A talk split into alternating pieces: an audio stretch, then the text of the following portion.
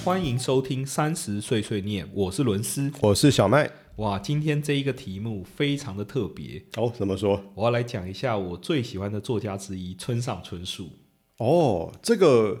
这个事情其实伦斯在前几集有提到过，而且提到过不止一次，我记得，而且每一次都跟你的小姐姐艳遇有关系。是，欢迎大家回回去复习 EP 四《中国最美好的一场约会》跟 EP 八《和亚塞拜然小姐姐一起唱圣歌》，都有提到村上春树这个作者。对，伦斯因为看村上春树的书啊，这艳遇不少啊，不能说是艳遇，跟大家世界各地不同的人有创了艳一遇 些缘分，对缘分对分，缘缘分缘分缘缘分分。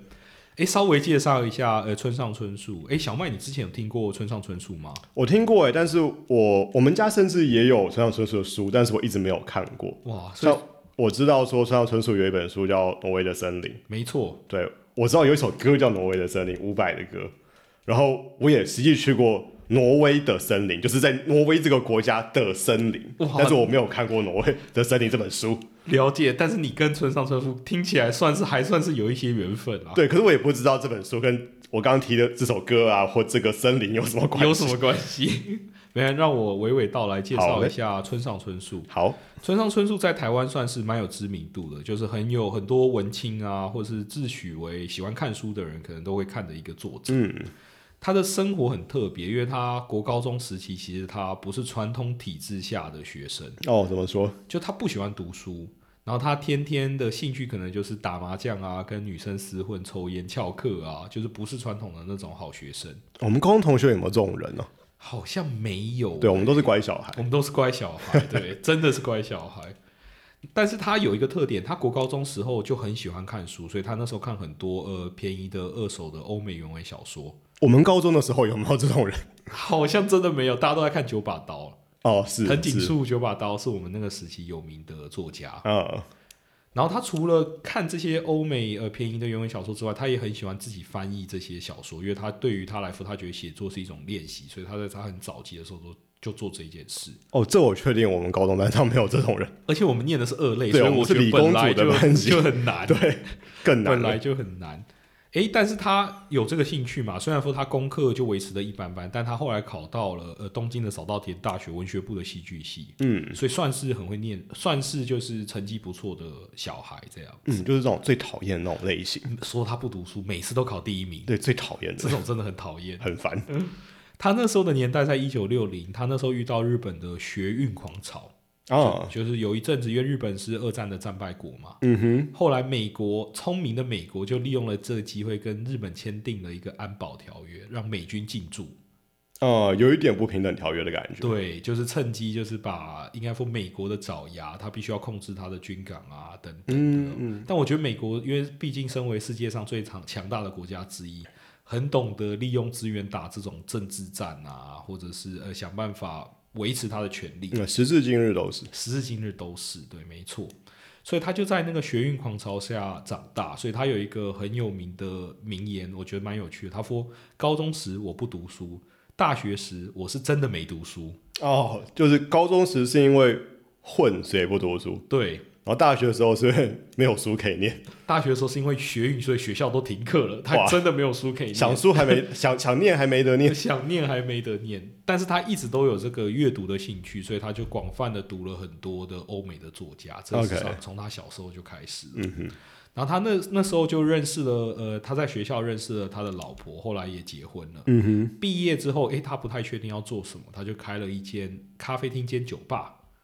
啊，原因是因为他为了要赚钱，所以他就早上、下午咖啡厅，晚上酒吧，因为反正房租都一样。啊哈，但是也非常有他个人的特色，因为他的兴趣就是他很喜欢听很多各种不同的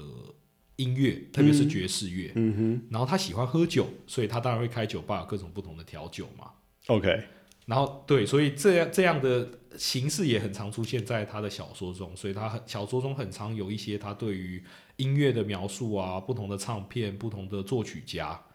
也有他对于不同的小说家的描述，因为他本身很喜欢阅读，啊啊，然后也有各种不同喝酒的场景， 所以他的个人特色很明显，就是诶各种不同的阅读，诶不同的小说家，然后不同的音乐作曲家，然后不同的酒类。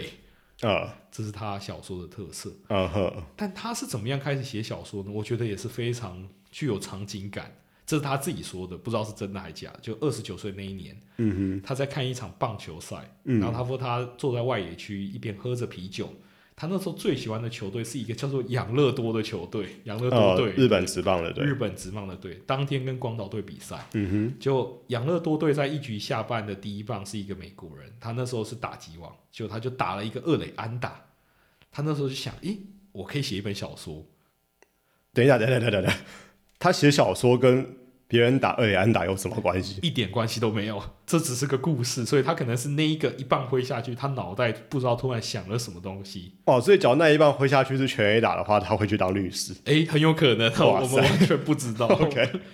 诶，所以他那时候诶就回去就开始写小说，他那时候是二十九岁，所以嗯其实相对于其他比较有名的作家，他的起始是比较晚的。哦，好励志的故事哦。伦斯，你会不会突然有一天跟我讲说，我们 podcast 不做了，然后去写小 说？哎、很有可能、哦哎呦哦，随、时都有可能，对不对？嗯人家也是二十九岁，你看现在都还快变成诺贝尔文学奖的候选人之一了。嗯嗯嗯他也是二十九岁，哎、突然有一个想法，他就去写了。但是我觉得他的累积是有的，因为他从小就大量的阅读欧美的一些作家，所以他本来就很喜欢阅读的嗯哼一个人。就他运气也很好的，写了第一本小说之后就得了个奖，所以给了他一些鼓励。他那时候都还在开酒吧，嗯啊就，他赖以原本的赖以为生，还是以那个他的咖啡店跟酒吧为就是一个斜杠的斜杠青年，主业是呃咖啡店、酒吧，但是的老板嗯副业是、呃作家作家。嗯，但是后来、诶收入越来越多，因为毕竟得了奖，然后大家也开始喜欢他的作品，所以他后来店也收了。哦，这不是我们开这个 podcast 的梦想吗？诶，很有可能我们要是有一天做到像他这样，励志，励志，啊励志努力，努励力，努力，人因梦想而伟大。没错。然后他村上春树的小说有几个特色，我是觉得蛮特别的，大概就是分诶，第一个他很常对孤独有一些描写。哦，它里面的主角或配角可能时时常常的觉得跟这个世界格格不入，或他没有办法融入这个环境，而容易感到孤独。嗯，这边也想问一下小麦，你有一些孤独的经验吗？或你曾经感到孤独的时候？孤独的经验呢、我想想哦，可能学生时代吧，因为小时候毕竟有几年的时间都跟家人在海外，然后在国外念国际学校嘛，所以基本上那时候中文程度也很差。然后刚回台湾的时候，那时候大概三年级，小学三年级，然后一开始。其实连注音符号都不会，那中文很差，然后同学讲的事情我也听不太懂，所以那时候确实会有一点跟环境有一点无法融入的那种，那叫孤独感感吗？或者说就是无法融入的感觉？哦、那但这一这个感觉是随着逐渐融入环境之后而逐渐消失了吗？呃，对，或者是后来慢慢慢慢因为有学业的这个因素出现之后，就慢慢转移掉。那你也知道，就是在台湾的教育体制之下，会读书的同学就是会被整个环境给保护起来。啊，没错，因为它就会是台湾就是唯有读书高，对，所以它就变成一个新主流这样子，就是变成说你怎么怪都没有关系，你成绩弄好，就大家就会把你给，其实这也算是孤独的一种，就是把你给呃独立起来。哦，了对解了对解，那后来再后来的话，就是像刚考上大学的时候，因为高中的时候我们是理工组的班级嘛，二类的主对，那一开始其实没有想到说我大学去了国际系，那一开始，呃，当然同学组成跟想法是有蛮大的一个差距，这是我高中的时候始料未及的，没错，所以一开始的时候也花了一些时间适应。那一开始，呃，虽然不至于说跟同学相处不好，但是会觉得有一点距离。对，那其实也是跟环境之间格格不入的感觉。诶，我能够理解，因为其实二类组的人跟人之间相处是近的，因为大家都是直男嘛，所以我觉得交流上相对单纯，可以这么讲。而且你不要忘了，我们那时候在师大附中，我们班是个纯男生班。哦，是对对，所以这个会差别比较大，对，算是一种文化冲算是击，一种文化冲击，因为毕竟商学院就是比较人际关系比较复杂，呃，也不能说复杂，但是呃，我只能说人比较细腻，哦，人比较细腻，对，你不知道，这不见得是好或，不好，就是他有一些地雷啊，不太知道是这种细腻吗？呃当然男生班当然就是有话直说，对 然后像像我这样呛伦斯，就是是非常直接 的呛，非常直接，对啊对啊，你都那么熟了，但是呃，刚上大学的发现说这样其实不见得会得到大家的好感。哦，了解，对对对了，解当然也不见得是我自己这样做，但是懂 对，不见得是我自己白目，但是就是你会观察到说，哦，我们的同学是属于比较细腻的，懂或是或是某些程度对自己的感受的阐述能力比较强的，嗯，那就会跟我的经验就是，就有点像出社会之后，你跟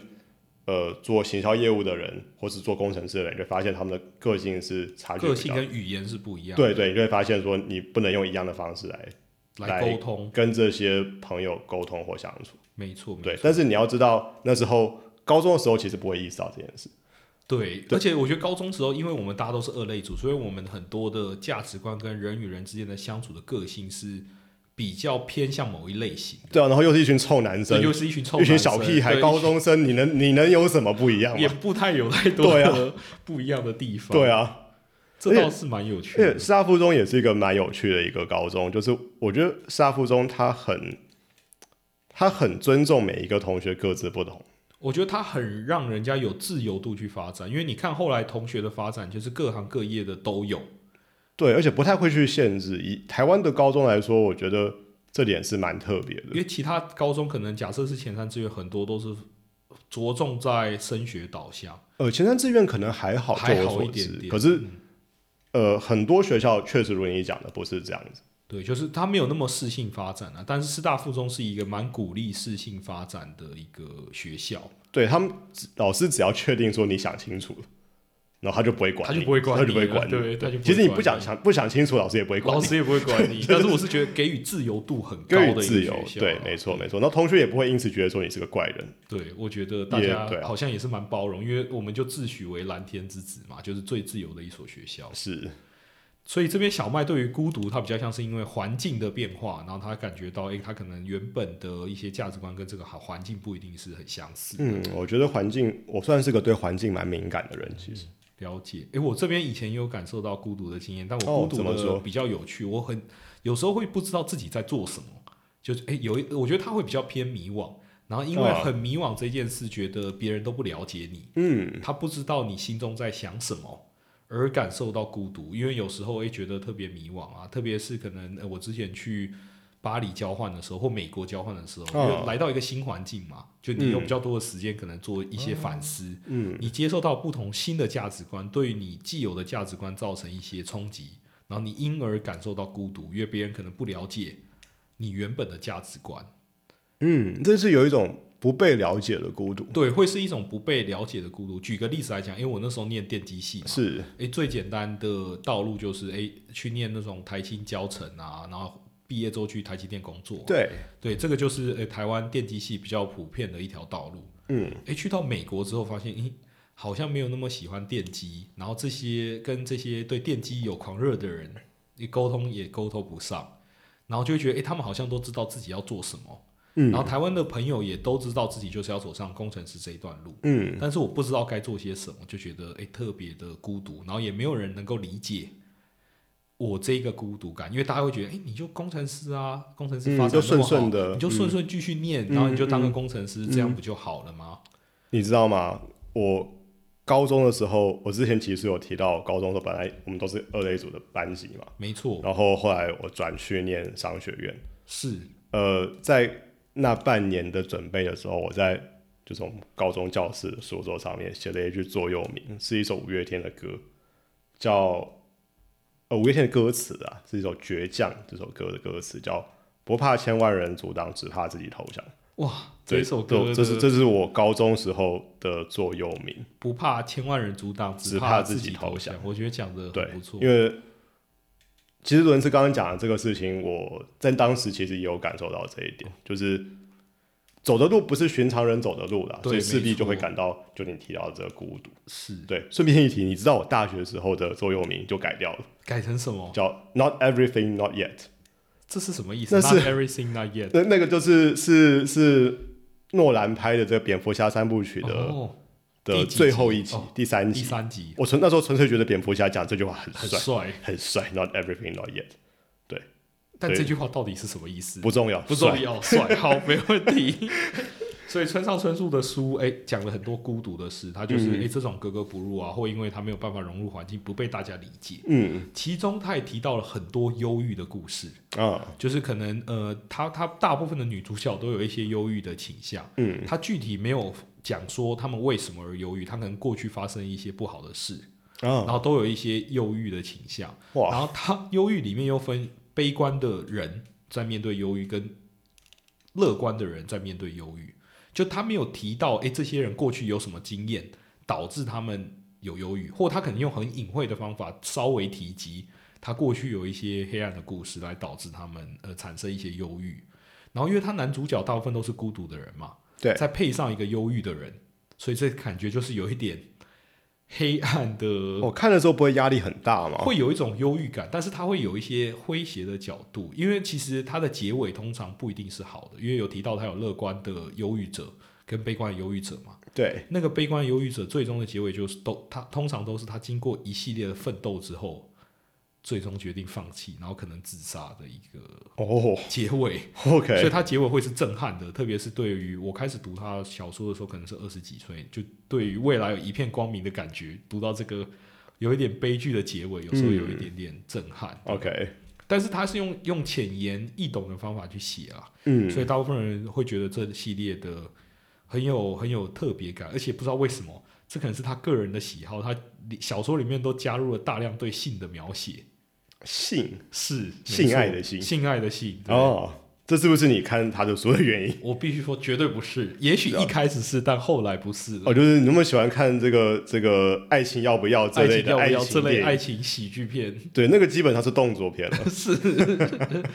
就很有趣的。呃，他主要会写这几个，就孤独啊，可能呃忧郁的人的一些面对呃忧郁的状况，然后也大量对性的描写这样子。他比较有名的有几本书，诶、包含《国境之南》啊，《太阳之西》嗯或是《挪威的森林》，就像你刚才前面提到挪威的森林的部分， 对。呃，没看过。 没看过，但他就会有很多刚才讲他个人的喜好的场景在里面，就包含诶、他可能主角很喜欢读很多的小说啊，或主角是酒吧经营者，对酒很懂啊，或很喜欢音乐等等，就是他个人性质很在。但我觉得不外乎就呃让。又让我们用他的方式去理解、诶孤独，跟有一些呃忧郁者面对忧郁、乐观与悲观的都有的一些方法。啊哦，哈，他怎么样 struggle，最后可能战胜了这个忧郁，所以我觉得这方面就特别吸引我。嗯，然后另外一个、诶村上春树很很有趣的地方是他这个人非常喜欢跑马拉松， ，OK，就是他觉得写身为作家本身就像是一个马拉松的跑者，就是不论有些作家可能昙花一现，诶，有一部很棒的作品，但是他就只有一部作品，可能就没有再继续写下去了。嗯，哦所以他对自己是一个非常要求的人。嗯就他会诶、用、呃用一个跑马拉松跑者的态度去对待写作这件事。哼，啊哈，然后他本身也是一个马拉松跑者，就会跑个四十二公里啊，全马的这种。他会经历一好系猛列的训练，因为他已经是他现在应该六十几岁了。哇塞，我不知道他现在还有没有在跑马拉松，但他关于马拉松的这本书是前几年出版的，所以我相信可能是有的。哦，对，他是一个很坚持的人，他他目前写过的书应该五十本应该是有了， ，OK，哦就是算是一个很多产多产的作家，多产的作家，然后我觉得这一点也是给了我蛮多的鼓励，就觉得哎、诶他从他二十九岁听到别人打出安打开始写小说开始，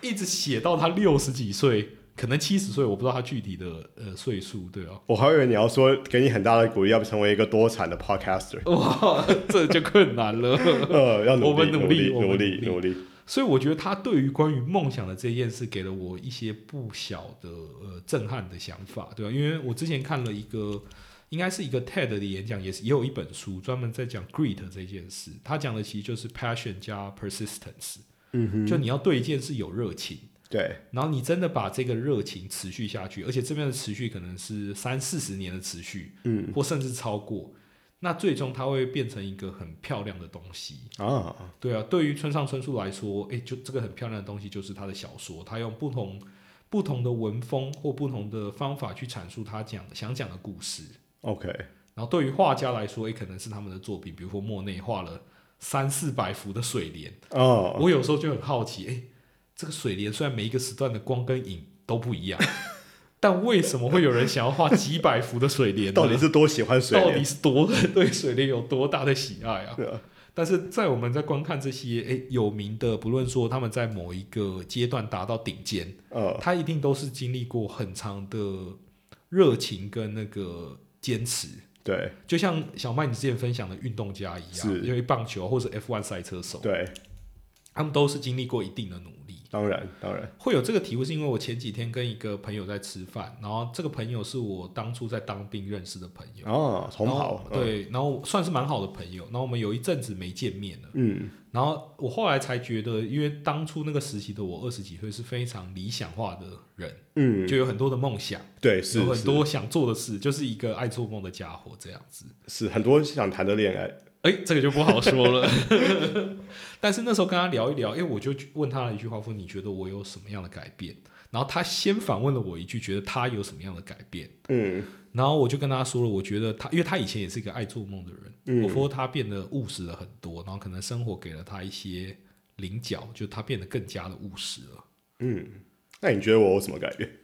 我觉得你哦，好像没有太大的改变，我好像本来就是一个比较务实的人，对你本来就是一个比较务实的人，嗯对啊。然后我觉得他，因为像我，然后哈佛他，我就问他我有什么改变嘛是，然后他就回复说他本来回答没有，但是他听到我对他的评价之后，他觉得我在他的身上看到我自己的影子，